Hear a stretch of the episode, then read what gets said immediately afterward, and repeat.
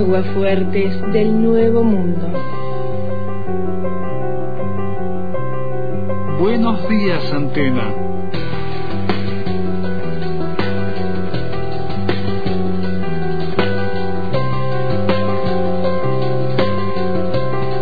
Este cronista es un orgulloso representante de esos universitarios de primera generación, no de ahora ni de hace un rato. Se graduó hace unas cuantas décadas en un país que era otro, pero que se llamaba igual.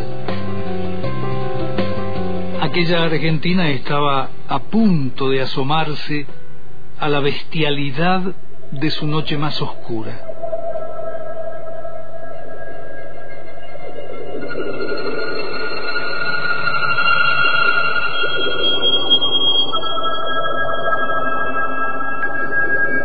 Cuando la violencia represiva alcanzó dimensión estatal, aquel jovencito que fui estaba promediando su carrera en la Universidad Nacional de La Plata.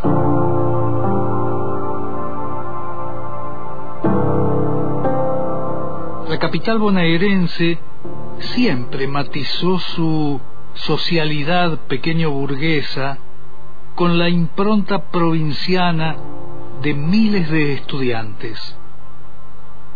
Eran jovencitas y jovencitos que llegaban allí buscando aprendizajes y saberes que en sus pagos chicos no encontraban. Ellos impregnaban el aire con tonadas cantarinas y aromaban el espacio con las delicias gastronómicas que recibían en metódicas encomiendas familiares. La tradición se mantenía desde hacía años.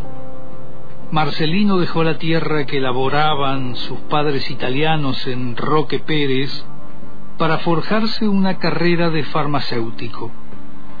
Aldo abandonó Pigüé queriendo ser abogado.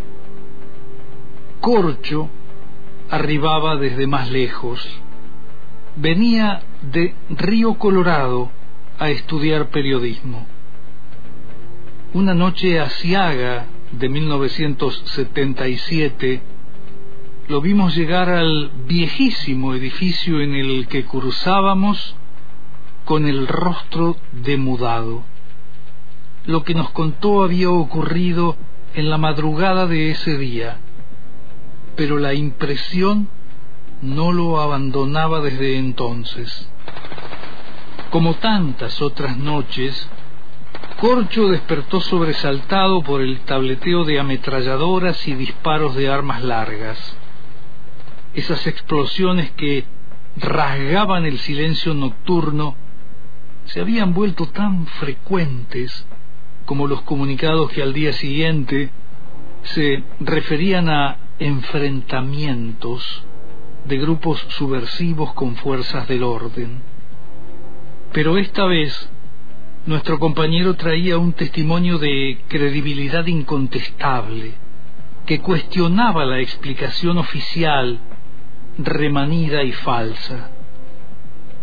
Desde el interior de su departamento alquilado, Corcho alcanzó a ver la figura de una muchacha adolescente.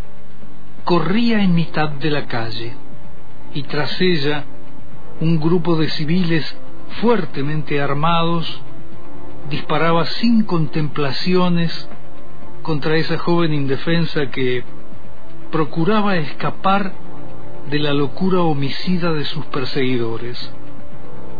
Justo al llegar a la esquina, un disparo la alcanzó en la espalda. Ya no había escape posible. Nuestro compañero de estudios lo supo de inmediato. El cuerpo se desangraba en la mitad exacta de la boca calle y ahora tenía a los chacales rodeándolo. Entonces el relato de Corcho comenzó a trastabillar y entrecortarse. Venía la parte que lo ponía en shock, le retaseaba el aire, le nublaba las ideas Un concierto de disparos a quemarropa hizo que el cuerpo abatido rebotara una y otra vez contra el empedrado de la calle en la que yacía. En la experiencia pueblerina del colega no había ningún antecedente que relacionar con semejante barbarie, y tampoco en la de quienes lo escuchábamos con el mismo pavor paralizante. Muchos de nosotros éramos universitarios primerizos, que cursábamos de noche para poder trabajar en el día y contribuir a solventar los costos del estudio.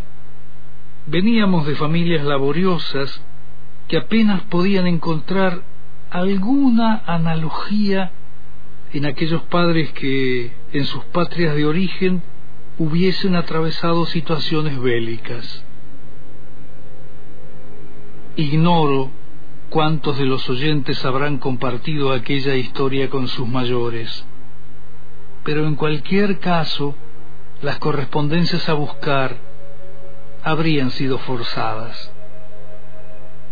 La que había relatado Corcho no era una escena de guerra, sino un acto cobarde en el que un grupo de salvajes masacró a una única mujer que no suponía peligro alguno. Como dijimos, aunque se llamara igual, aquella era otra nación. Ya no hay que sufrir tantos desarraigos, porque el país dispone de un mayor número de universidades, regando su territorio. De hecho, esta semana otras cinco casas de estudios dieron el primer paso para su creación en el Congreso de la Nación. Varias de las universidades más nuevas nutren su claustro estudiantil con descendientes de trabajadores que, igual que hace más de un siglo, todavía mantienen la expectativa que resumía aquel anhelo enunciado como mi hijo el doctor. Y tampoco sufrimos la ferocidad fratricida de uniformados dedicados a secuestrar, torturar y matar compatriotas. Pero sería imperdonable que cediéramos ante los guardabarreras que obturan el paso de quienes buscan formación, que asistamos impávidos ante la pauperización del sistema público de educación. Nada, nada nos excusaría si renunciáramos a la memoria y abriésemos las compuertas al odio de quienes reiteran gozosamente su voluntad de exterminar a los adversarios, de los que se llenan la boca con consignas en las que se arrogan superioridad moral. Resultaría intolerable retroceder siglos para revivir el oscurantismo medieval que imponía roles sociales y conductas individuales congeladas en el tiempo.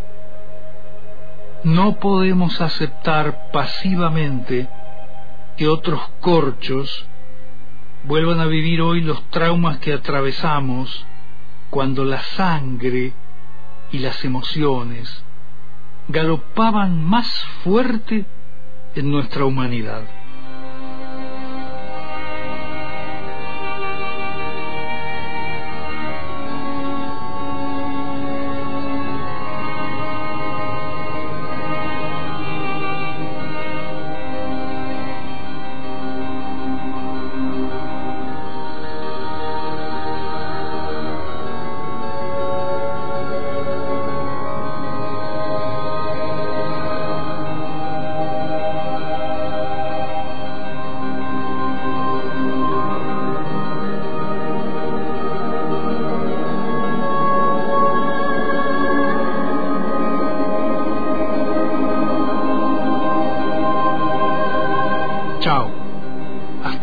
Próxima Aguafuerte.